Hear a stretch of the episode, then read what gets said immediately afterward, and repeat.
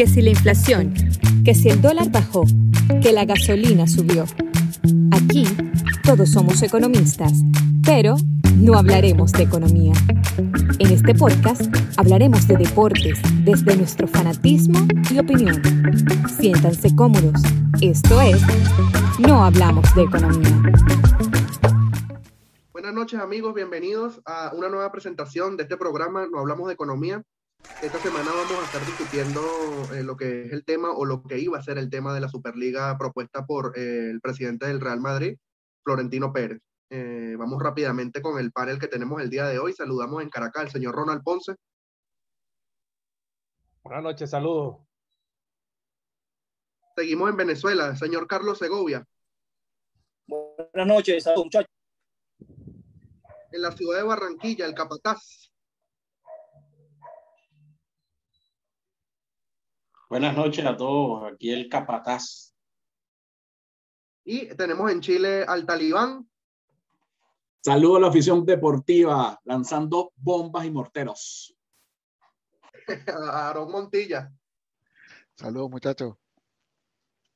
Bueno, y por acá moderando les habla Ángel Valero. Como les decía desde un principio, hoy vamos a estar tocando el tema de lo que eh, iba a ser la Superliga, por lo menos por ahora se puede decir iba, ¿no? Eh, una idea propuesta por el señor Florentino Pérez y 11 clubes más, entre los cuales eran tres españoles, eh, tres italianos y seis ingleses. Eh, esta Superliga en un principio iba a, a, ser una solución en el tema financiero, por el cual están pasando muchos equipos, inconvenientes económicos, pero muchos equipos se quejaron. Estos equipos se quejaron basados en el tema de la meritocracia, de que siempre iban a estar los mismos equipos y ellos no tenían oportunidad de poder llegar o poder escalar a esta liga propuesta eh, por estos equipos. Entonces, eh, te pregunto, Ronald, para iniciar el debate, ¿es realmente la Superliga eh, la solución al problema que indica que, que, existe en este momento Florentino Pérez? bueno, buenas noches, un saludo. Yo, como él lo planteó, yo creo que es posible que, que sí, este, incluso, incluso como lo hemos venido tratando en la semana y hemos estado viendo mucha, mucha prensa, este, es una solución financiera a, la, la, crisis y al momento que venía viviendo el fútbol. Ahora, lo que yo creo que aquí faltó fue, eh, bueno, y metiendo ahí también eh, eh el aporte que estaba haciendo eh, la, la, banca norteamericana representada por el JP Morgan Bank, que es extremadamente importante. Eh, eh, o sea, no estaba siendo respaldado por cualquiera. Pero lo que yo creo que, que pasa aquí o pasó es la forma que fue presentado. Este, yo o sea, creo y, comparto la idea de muchos eh, periodistas que he visto por allí, de que esto debería tener una presentación donde estuvieran los 12 presidentes de los 12 clubes, la imagen de la Superliga, así como la, la Champions, que tú sabes que la UEFA presenta la Champions y, está el himno de la Champions, el logo, o sea, todo el magnicismo que, que ameritaba esto no se vio. O sea, se apareció Florentino en un programa eh, muy afamado de España, el Chiringuito, este, como pudo haber sido en cualquier otro programa, como estuvo al día siguiente en un programa de radio llamado El Larguero allá mismo. Pero yo creo que fue eso lo que no entendí, yo, yo entendí en principio, para terminar esta pequeña posición, que esto iba a afectar mucho las ligas, porque quien, eh, es preferible un, un, jugador top jugar martes o el miércoles que jugar un sábado o un domingo contra un equipo recién ascendido, por ejemplo, y lesionarse. Entonces, eh, pienso que yo creo que fue la forma que se fue presentada, pero que financieramente, viéndolo, es una, era una, es una solución para el fútbol. Carlos, em, eh, eh, eh, Ronald que habló del tema de, lo que, todo lo que conlleva la Champions, ¿no? el himno, todas estas cuestiones, la, lo, desde lo que es la presentación, todo el itinerario que conlleva la Champions, ¿no? obviamente hay un ambiente previo, las mismas gráficas, el himno, todo, todo lo que eso conlleva. Eh, puede ser sustituido fácilmente por lo que decía Florentino Pérez o, o la Champions, mira, es, es bastante difícil de, de, de, llevársela organizacionalmente hablando. Bueno, en principio ellos tienen el poderío para organizar un torneo que, que tenga las características similares o superiores a la Champions. Ellos tienen el poderío. Sustituirlo en la memoria de, de, del aficionado tal vez eh, es un poco más complicado. Eh, eliminar de entrada a la Champions y, jugar una Superliga Europea no es tan sencillo para el aficionado que está acostumbrado a eso. Pero el trasfondo es el tema económico.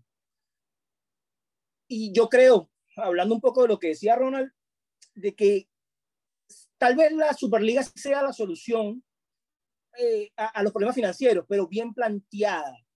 Pareciera que esta vez fue eh, algo muy improvisado, aunque estamos hablando de presidente de, los, de 12 de los mejores clubes del mundo, pero pareciera que fue esto hecho eh, totalmente improvisado.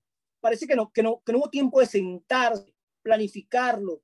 Eso que decía Florentino el día después de la presentación, UEFA a negociar conmigo, vamos a sentarnos a negociar. Tal vez debieran haberlo hecho antes, sentarse desde un inicio con la UEFA y con la FIFA a negociar todo lo concerniente a, a, lo que es la Superliga, la manera de entrar, porque, porque definitivamente era una liga élite, es una liga élite, donde van a estar 15 equipos y 5 invitados. Sí, por mérito deportivo, pero 5 invitados de países. De, hoy se, se, corrían los rumores, se leyó en, en, muchos sitios que incluso ellos pensaron en invitar en esos momentos a equipos sudamericanos. Entonces, eh, es un, definitivamente era una liga cerrada que iba a beneficiarlos solo a ellos, solo a ellos, aunque él hablaba mucho de solidaridad y todo ese tema, no sé si, te, si sea tan cierto que, que, que, haya habido alguna solidaridad en la, en la negociación inicial. También creo que, que esto pudo haber sido manejado como un mecanismo de negociación, ¿no? que, ellos implementan esta idea de la, Superliga, la sacan a la luz y después entonces, bueno, vamos a sentarnos a negociar, porque, porque al parecer eso fue lo que sucedió en principio con los clubes ingleses. Entonces, fue un mecanismo de negociación o realmente un arrepentimiento de los clubes que sí estaban convencidos en que, en que iban a participar en esta liga y después iba a salir. Pareciera que no, pareciera que todo fue tramado para que, bueno, vamos a negociar y vamos a, vamos a hablar entonces de, del, del play financiero y algunas otras cosas. Creo que, creo que por ahí van los temas. Claro. Eh, José Luis, una pregunta, eh, tomando la palabra de Carlos con el tema de la improvisación. Eh, a mí, por lo menos particularmente, se me hace difícil pensar o imaginar a Florentino Pérez improvisando, ¿no? Pero tú piensas que en este caso sí fue así en realidad o ya era como una idea bien formada, como, como decimos en el argot criollo, para, para meter miedo a la, a la UEFA y a la FIFA. Mira, yo dudo mucho que Florentino siquiera improvise y que haga las cosas a lo loco. Yo creo que esa Superliga, de hecho, se va a ejecutar de alguna forma u otra. Lo que sí me parece súper extraño, un poco como decían los, los, muchachos, es que, o sea, una competición que supuestamente iba a dar 5 mil, 6 mil millones de dólares, que se supone que tiene una estructura y detrás tiene una cantidad de personas, abogados, especialistas en marketing, especialistas en cualquier cantidad de cosas, y que la presentación fue o sea, en un programa que es más de farándula, de hecho, que de deporte, a diferencia de este, vale acotar. Y como que se tomó como que esa fue la presentación. O sea, porque uno una rueda de prensa de los 12 presidentes de cada equipo, o sea, el presidente de cada equipo y una presentación y miren, esta es la Superliga, esto se va a componer, o sea, como que se tomó que la presentación de Florentino del Chiringuito, esa fue la introducción al mundo. Y claro, fue una introducción bastante vaga, y que obviamente la, las personas se quedaron con una percepción quizás errónea, de hecho él mismo lo dijo, ¿no? quizás no se supo entender o no me supe explicar. Y, pero improvisación, netamente no, yo creo que fue un error garrafal, de hecho, de, de, ellos, de, o de simplemente el mundo tomarse como que esa presentación de Florentino fue la introducción formal de la Superliga, pero teniendo las repercusiones que tiene ahora las redes sociales y todo eso, me pareció hasta raro que no, no, no previeran eso. O sea, obviamente iba a pasar. Claro, eh, Capataz, eh, siempre, bueno, por lo menos a mí, una de las cuestiones que yo debo decir que apoyo la Superliga o apoyaba la Superliga, ¿no? En los términos que planteó Florentino. Sin embargo, creo que hay varias cosas que quedaron vagas en, el, en la explicación de él, ¿no? Eh, y una de ellas es el tema de la meritocracia, ¿no? Que obviamente sabemos, los cuatro, por ejemplo, de, de España, los cuatro primeros van eh, dos directos y dos a repechaje a Champions League, eh, todo eso. Eh, estos son equipos que ya es una Superliga y ya tienen que formar parte de, ella y son pocos los equipos invitados, ¿no? Como dice Carlos Segovia, uno, una liga privada, por decirlo de alguna manera, ¿no? Pero la pregunta también es, eh, o, vale la pena preguntarse, equipos como los, cual, los cuales se quejaron muchísimo, el Cádiz, el Getafe, etcétera, equipos que normalmente no, no, no, no están en la cima, no están eh, discutiendo ninguna copa importante. Entonces, ¿cuál sería la diferencia realmente? O sea, no habría ninguna diferencia por estos equipos, porque si analizamos en los últimos 30 años, no, no, no sé si se me pasa algún equipo, pero creo que en los últimos 30 años en la Champions League el único equipo nuevo que la ha ganado es el Chelsea. Y todos conocemos el peso, el peso eh, financiero que tiene el Chelsea. Entonces, realmente eh, vale la pena quejarse eh, por parte de estos equipos cuando realmente no figuran en Europa.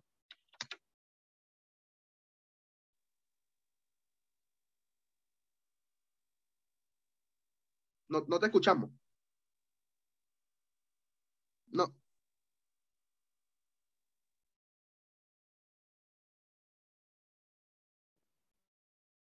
Te devuelvo la pregunta a ti, Aaron Montilla, mientras recuperamos al capataz.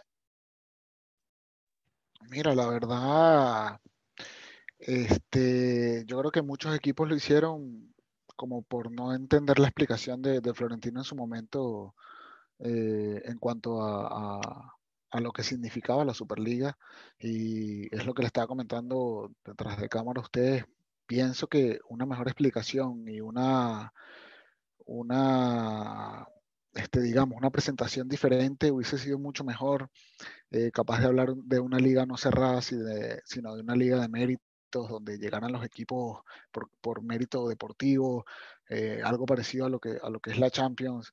Creo que hubiese sido, hubiese calado un poco mejor. Eh, bueno, yo creo que la última, la última final que recuerdo de equipos no tradicionales que hubo fue en el 2004, que fue el Mónaco contra el Oporto que son equipos que, si bien son equipos que no tienen poco tiempo de fundados, pero no tienen mucha tradición a nivel europeo, ¿no? Pero, pero sí, o sea, creo que capaz fue un tema más de marketing, un tema más de presentación, eh, el, el, no haber calado, porque a nivel económico, evidentemente, la liga iba a generar muchos ingresos e iba a ayudar a, a los equipos que, que, la conformaban, pero, pero creo que fue muy poco el, el, el, la presentación que tuvo Florentino en el, en programa de, del Chiringuito y lo, lo, que explicó evidentemente no, no caló en todo el público, digamos, ¿no? Claro. Eh, Wilder, es difícil imaginar al, al, Barcelona y al Madrid entenderse en cualquier ámbito, ¿no? De, de, de la vida, ya sea social, deportivo, el que sea, ¿no? Eh, y en la, super, en la Superliga pasó, entonces, vimos a, a Joan Laporta en, en, un respaldo claro a Florentino Pérez. ¿Qué comentario tiene al respecto? Bueno, eran 350 millones que en estos momentos, dado la crisis, el balance que todavía se está ejecutando en la ciudad condal del Fútbol Club Barcelona, era un dinero que iba a entrar, era agua, lluvia caía del cielo. Era algo espectacular para las arcas del club. Íbamos a tratar de nivelar con eso todo el déficit que arrastramos de, de la pésima y asquerosa administración de Bartomeu. Pero bueno, lamentablemente eh, naufraga la Superliga. Eh, los ingleses se bajaron a la más mínima primera presión que tuvieron. Eh, y bueno, esto viene básicamente por la repartición de los ingresos. La, ellos no están contentos, los equipos grandes de Europa no están contentos con la repartición que la UEFA le hace a través de su participación en la UEFA Champions League. Pasó algo muy parecido aquí en Sudamérica en el año 2016 eh, grandes equipos sudamericanos, encabezados por Boca Juniors y River en Argentina, trataron de hacer una liga sudamericana. Este intento se naufraga porque la Comebol eh, establece una negociación con estos clubes y a partir de ahí, hoy día, el campeón de Libertadores gana el doble de dinero en premios que lo que ganaba en, antes del 2016 hizo una reestructuración de la competición, ahora se juega anual, antes se jugaba la primera mitad del año y luego la segunda mitad la sudamericana. Y bueno, ahora pueden gozar de unos premios muy buenos para lo que es el orden sudamericano. Eh, y esto de la Superliga, de una u otra manera, va a traer consecuencias. La UEFA va a tener que hacer una reformulación de la UEFA Champions League, va a tener que eh, otorgar unos premios y una, uno, unos incentivos muy superiores a lo, que, a lo que tienen ahorita. Y si eso se materializa, de una u otra manera, todo este esfuerzo y todo este todo este, este planteamiento que fue muy mal hecho de la Superliga va, al final va a generar algún tipo de, de, ganancia para los clubes que participaron y para todos. Obviamente la base es, es, es, entendible, crear una Superliga con clubes exclusivos. Vemos, pasa mucho en las ediciones de la Champions, enfrentamiento en primera ronda que Apoel Nicosia visitando el Gen, Zenit de San Petersburgo contra el Estrella Roja de Bucarest, por decir equipos que no, no tienen ningún tipo de rating, no tienen ningún tipo de atractivo para, para el público general. Eh, y bueno, nosotros como fanáticos del Fútbol Club Barcelona sabemos y entendemos que nuestra situación económica del club es desastrosa y este era un dinero que iba a caer espectacular y por eso la porta todavía aún es el único presidente que se mantiene aliado con Florentino para mantener esta idea a flote. Capataz, ¿tienes audio para escuchar tu comentario?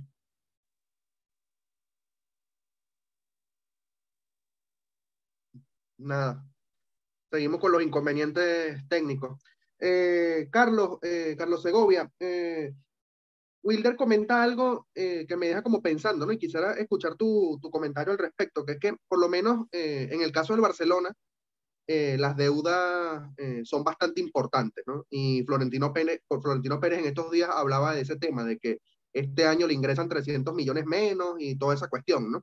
Pero mi pregunta es, ¿realmente el déficit financiero de fondo de los equipos proviene de la desigual o la poca repartición eh, en las copas europeas o de una eh, bastante eh, cuestionable administración en, en, temas de fichaje. definitivamente, definitivamente el grueso de esto no debe ser el dinero que deja de ingresar, debe ser lo que se hace con el dinero ingresado. Entonces, hay un tema de, de pareciera de mala administración en, en, los clubes importantes. Eh, claro, manejamos, eh, ellos manejan presupuestos mucho más, mucho más grandes, eh, quieren mayores fichajes y el tema de, de, de, lo inflado de los precios, porque si hemos visto unos precios inflados en el, en el fútbol, en los jugadores, una cosa que, que ya, es, ya está sobrepasando los límites y ya está llegando al nivel de, del béisbol al nivel del béisbol. Hay jugadores que, que están sobrevalorados desde el punto de vista de, nosotros como fanáticos, claro. Pero creo que, que parte de ahí, de, de, una mala administración de los recursos que tienen, eh, pensando en, claro, el tema pandemia, eh, el último año y medio ha afectado de manera importante porque nadie en su planificación en los últimos cinco años, seis, siete años, había pensado en que iba a haber un parón, de, eh, un parón económico, de tal forma eh, como el que estamos viviendo en el último año y medio. Entonces, eh, también es importante eso. Y definitivamente tiene que haber una reformulación de, de el sistema, cómo se reparte el dinero y cómo se administra por cada uno de los equipos. Porque si hay un problema de, de, de administración que, es evidente en el Barcelona, que, se está viendo. Tal vez el Real Madrid no, no, no lo tiene de tal manera, pero eh, vamos para eso. Madrid también no ha hecho fichajes tan importantes en, los últimos tiempos, pero si sigue faltando el dinero que está ingresando vía televisión, vía derechos de televisión, eh, eh, por las competiciones internacionales, si vamos a tener unos torneos bastante deficientes en cuanto a la de los jugadores que los fichajes. Claro. Eh, bueno, eh, basado en el comentario de Florentino Pérez, ¿no? Y lo decía, y lo decía Wilder, y con esto le, le, hago el, el, pase a José Luis para escuchar su comentario. Eh, evidentemente estamos, no, no es cuestión de, de, de, de, demeritar, ¿no? Lo que pueden lograr varios equipos, como por, por ejemplo lo hizo el Leicester en su momento, pero estamos claros de que los grandes equipos en Europa como en todos los deportes, son los que venden más. Los grandes eh, son más importantes en todo ámbito. El Barcelona puede estar en una situación crítica, pero créeme que un Barcelona-Manchester vende 99% más que el, resto de los partidos. Tu comentario al respecto. Sí, es que de hecho en base a esa premisa es que Florentino se basa. Incluso él hace un comentario de que la Champions a, a partir del cuarto de final es que se ve. ¿Y por qué es que se ve? Porque de hecho hasta en octavos a veces se cuelan equipos random, por así decirlo, y que lamentablemente a nadie les interesa. O sea, a la gente les interesa es ver un Madrid-Barça, un Madrid-Chelsea y todos esos partidos. Yo lo que sí, lo único que sí tengo un poco de, por así decirlo, duda, es que, por ejemplo, este año se va a dar por fin un Madrid-Chelsea en Champions, que nunca se había dado. O sea, es un partido súper esperado. Y yo también, claro, el tema es que ahora se supone que todos esos partidos se van a dar todos los años, básicamente, todos estos partidos buenos. Lo único que sí me deja un poco como de duda, digamos, y poniendo como una especie de analogía con la vida real, es que, por ejemplo, a uno le gusta ir a un restaurante muy bueno, estos de mucha calidad, pero que son caros. Entonces uno se puede dar el gusto una vez al mes y disfrutar la experiencia. Ahora, si empiezas a ir todos los días, mm, no sé qué tanto vayas a disfrutar la experiencia. No sé si me explico. Entonces, con este tema, no sé, habría que ver qué tal va la cuestión, pero un poco también para redondear lo que decía incluso Segovia, del tema del, del, como que el modelo, creo que es la palabra, el modelo del fútbol, me parece que es errado, porque de hecho lo conversamos entre semana, ¿cómo es posible que el fútbol americano, que se supone que tiene 10 veces menos el rating televisivo, que es un porcentaje bastante alto de los ingresos de todos los equipos de fútbol, tiene 10 veces menos rating televisivo y sin embargo genera más plata el fútbol americano? El comisionado de la NFL se iba a llevar el año pasado 40 millones de dólares y no quiso, de hecho lo donó. Y ese era su salario. El salario de Caferín hay un escándalo y gana 2 millones de euros. O sea, eh, una cifra que uno piensa es irrisoria, básicamente, al lado de lo que gana el de la NFL. Entonces, ¿dónde está ese dinero? Yo creo que el modelo del fútbol es obsoleto actualmente. O hay una corrupción bastante grande detrás. O las dos, no se sabe. Eh, me, escuchan, eh, me escuchan. Ahora sí. y, te hago, y, te hago una y te hago una pregunta para eh, aprovechar que, que, ya te llegó el audio. José Luis habla de algo que es la frecuencia ¿no? Del, del, de, de, los partidos, ¿no? Así lo entendí, ¿no? de que obviamente no, no, quizás no tenga el mismo atractivo un Real Madrid-Chelsea todos los años tres veces, por poner un ejemplo, que una vez cada cuatro años, ¿no? ¿Es verdad eh, eso, Capataz, o se disfruta de la misma manera eh, el fútbol? Bueno, en este caso puede ser, puede tener algo cierto esto, ¿no? Porque si, si el planteamiento era solo 20, iba a llegar un momento donde se iban a repetir mucho los partidos entre ellos y podía llegar a, aburrir, si, si, podemos decir esto. Sin embargo, yo, eh, para agregar mi, sobre mi comentario, creo que eh, lo que demuestra este proyecto que, lanzó Florentino es que primero hay un divorcio con la web Y, el divorcio eh, puede ir por varias cosas. Lo que decía José Luis, ¿por qué genera la NFL y, y el fútbol está, genera menos? El tema es que creo que estos equipos grandes están arrastrando a los equipos pequeños en casi todas las competiciones, en temas de, de dinero. Y, las y, y, las arcas de la UEFA, por ejemplo, eh, siguen creciendo, entre comillas, y, y, no se, no, la repartición o distribución de ese crecimiento en las arcas no ha sido de forma equitativa porque una cosa es que tú por mérito el Leicester pueda subir o, o, el Getafe o el Cádiz compitan fuertemente allí, pero no llegas ni al segundo puesto de la liga, no pasas de unos octavos de, de Champions y eso quiere decir que los equipos grandes te están arrastrando en el tema financiero eh, por muchas razones, publicidad, un montón de cosas para mantener la liga y en eso creo que Florentino y compañía están en desacuerdo y, lo que demuestra que hay un divorcio entre la UEFA y eh, estos equipos, estos presidentes. Eh, la UEFA tiene que buscar una manera también de, hacer un cambio. Han tenido, han, hecho estrategias muy tibias. el, tema financiero ha sido un tema muy tibio. Han castigado a uno, no se mide de la misma manera a un equipo que al otro. Eh, tienen que buscar la forma de que eh, el tema financiero, el tema competitivo sea agradable y eh, para todos los que participantes. Y ahí es donde creo que la UEFA se ha estado quedando o las iniciativas que ha tenido han sido muy malas. Pues. Y bueno, eh, lo que yo puedo opinar sobre cómo se planteó lo de la Superliga, creo que tenía que ser más oficial los presidentes de los equipos dieran un comunicado, una rueda de prensa seria, que, invitaran a los periodistas de forma seria Y, este es nuestro planteamiento con todos los ítems. No dejar eh, cabos sueltos para que las personas que recibieran el mensaje fuera más claro, porque hay cosas que quedaron, no quedaron tan claras, como esto de que, bueno, se van a repetir estos 20 equipos nada más, cómo van a poder ingresar otros, o si van a poder ingresar. Entonces hay cosas que no quedaron muy claras y eso, por más que sea de los equipos pequeños, tienen aficionados y los aficionados mueven, pues. Y la gente no le agradó.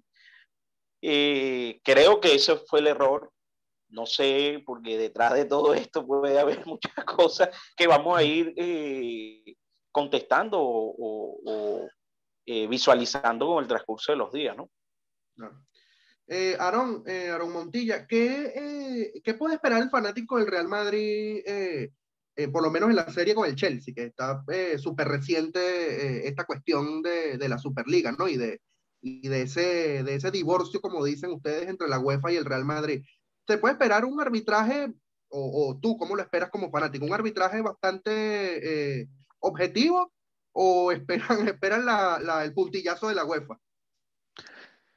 Mira, yo de verdad esperaría un arbitraje eh, digno.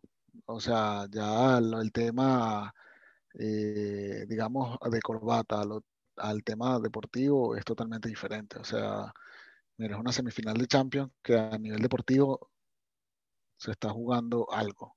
Pero ya a nivel, eh, digamos, más, más arriba, eh, bueno, es algo que se está tratando no, no a nivel, sí, obviamente afecta a nivel deportivo, pero no, no tiene nada que ver con el partido que, que, que se va a jugar, ¿no? Sin embargo, de verdad que en este momento, a hoy, no sabría decirte qué esperar de ese partido arbitrajemente ahora hablando. Así que puede haber muchas sorpresas.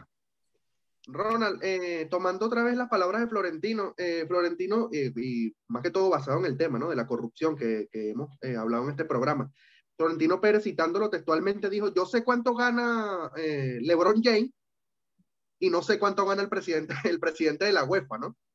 Entonces, eso es parte, digamos, la, la poca transparencia es como que una máxima de la corrupción. Tu comentario al respecto.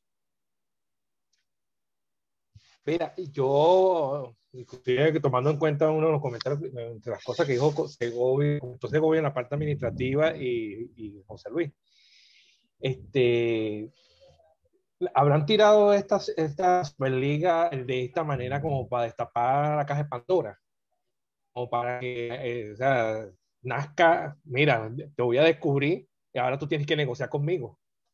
O sea, eh, eh, es lo que yo creo y, es la impresión que me, que me, con los comentarios que estamos haciendo aquí, eh, lo que habló Will del, Barcelona, lo que habló Segovia administrativamente, lo que habló José Luis competitivamente.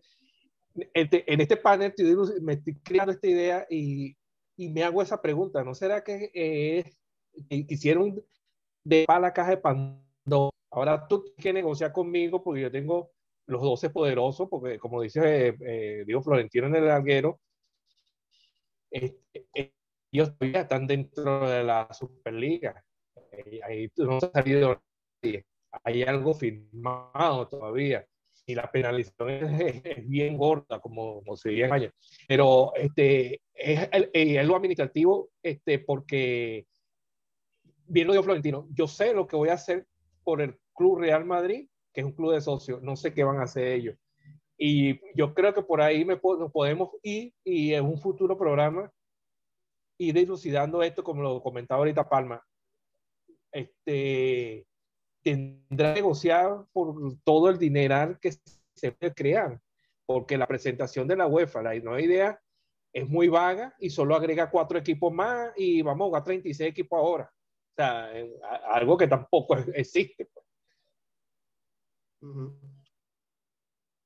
Eh, Wilder, consideraciones finales del tema. Bueno, esperando, como lo dije en mi primera intervención, que esto sea un jalón de oreja para la UEFA, se siente eh, con los clubes, sobre todo con los más poderosos, que son al final los que ponen el espectáculo, los que tienen los mejores jugadores, los que pueden ofrecer mayor atractivo para, para la teleaudiencia, se sienten y llegan a un acuerdo, aumenten los premios, una reformulación de la competición y abran los libros, que eso también se hizo acá en, Sudamérica. Abran los libros, eh, y traten de ser un poquito más transparentes. Difícil porque son mafias orquestadas de años y años y años que tienen un modus operandi ya muy bien planificado y, esto va a ser como, como un shock para ellos. Pero si no lo hacen, tarde o temprano esta Superliga eh, se va a materializar y ahí van a perder mucho más porque van a tener una competición que le va a hacer eh, rivalidad a sus competiciones oficiales y sin ningún tipo de control, porque toda la plata la van a administrar los clubes. Eh, haciendo una consideración por lo menos eh, final al respecto, ¿no? Yo como, como moderador no debería intervenir directamente en el tema, pero, pero lo voy a hacer. Y yo lo veo de la siguiente manera, muchachos. Miren, eh, Florentino Pérez, yo, yo, por lo menos lo veo como un, un tablero de ajedrez, un cuadro de ajedrez. Florentino Pérez es un ajedrecista impresionante, es una persona muy inteligente para hacer negocio. Y eso me ha quedado claro desde hace muchos años en su primera presidencia del Madrid hace 20 años con un tema de que, bueno, no, no, no voy a tocar acá, ¿no? Pero Florentino Pérez no da, eh, eh, no hace ningún movimiento si no tiene un respaldo atrás. Para mí, en mi opinión, eh, Florentino Pérez lo que hizo fue dejar al desnudo toda la, o, en teoría, tratar de dejar lo más al desnudo posible la corrupción que hay en la UEFA y dar una patada en la mesa y decir que esta situación no puede continuar. Fíjense que muchos equipos eh, como el, el, City, el PSG y todo esto, eh, les liberaron lo que, o, están haciendo los trámites para liberar lo que es el fair, el, fair play financiero. Eh, y ya se está como que liberando o relajando todas las políticas que ellos tienen y para mí eso era lo que se buscaba, tratar de mejorar los premios y tratar de hacer la competición, entre comillas, lo más justa posible. Para mí la idea de verdad no se hizo bien o no se formó bien porque no era más que eso, simplemente un susto a la UEFA y decir que las cosas no pueden continuar como siguen, porque en efecto eh, hay riesgo financiero por parte de los equipos y más que todo del Barcelona, que bueno, no tiene plata ni, ni para bueno, ni para el pasaje. Carlos Segovia, consideraciones finales. Eh, definitivamente el modelo de UEFA en cuanto a la tiene que cambiar, tiene que cambiar. Y para ello creo que es vital es clave que esté la gente del Manchester United en todo esto. La experiencia de los dueños del Manchester United, del señor Glazer, que también es el dueño de los Tampa Bay Buccaneers, el último equipo campeón de la NFL, se debe conocer ese modelo a la perfección. Creo que el aporte que y su gente, sus asesores van a hacer a, a, a la creación de esta nueva liga, que sí va a pasar, esto va a pasar. Tal vez no el próximo año, tal vez cuando se, se, se, vayan a implementar los cambios hechos por, por UEFA para 2024, tal vez tengamos un cambio de modelo. E, es necesario, es necesario, por eso creo que la participación de Manchester United es, vital. El fanático quiere ver a los equipos grandes jugar siempre. Yo quiero poner eh, la televisión el martes y el miércoles siempre y ver al Madrid, ver al Barcelona, ver al Manchester, ver al Bayern. Los grandes siempre son los que dan el mejor espectáculo. Eh, un, Real Madrid eh, Bayern en marzo es lo mismo que en diciembre, es lo mismo que en febrero, es lo mismo que con los jugadores de la banca, siempre va a generar espectáculos y los fanáticos siempre lo queremos ver. Pero definitivamente eh, hay que sentarse a negociar, tienen que sentarse a negociar, tienen que sentarse a, a replantearse la idea que puede haber sido eso. Desnudamos a la, a la UEFA y luego entonces sí empezamos el proyecto serio para que en los próximos tres años tengamos un cambio en la, en la Liga Europea. Claro, porque es parte de lo que yo pienso, ¿no? También, eh, fíjate cómo tambalea la UEFA y Florentino Pérez, Florentino Pérez ni siquiera pasó ni un comunicado, no envió ni un documento en PDF y, y, y tambalearon. Entonces, es un tema claro, para, ellos, están blindados, ellos estaban blindados desde el inicio. Mm. Ellos estaban blindados desde el inicio. Él, él, lo dijo, o sea, vengan a mí, vengan a negociar porque él sabe que legalmente eh, él estaba blindado, él tenía todo, todo ese poder.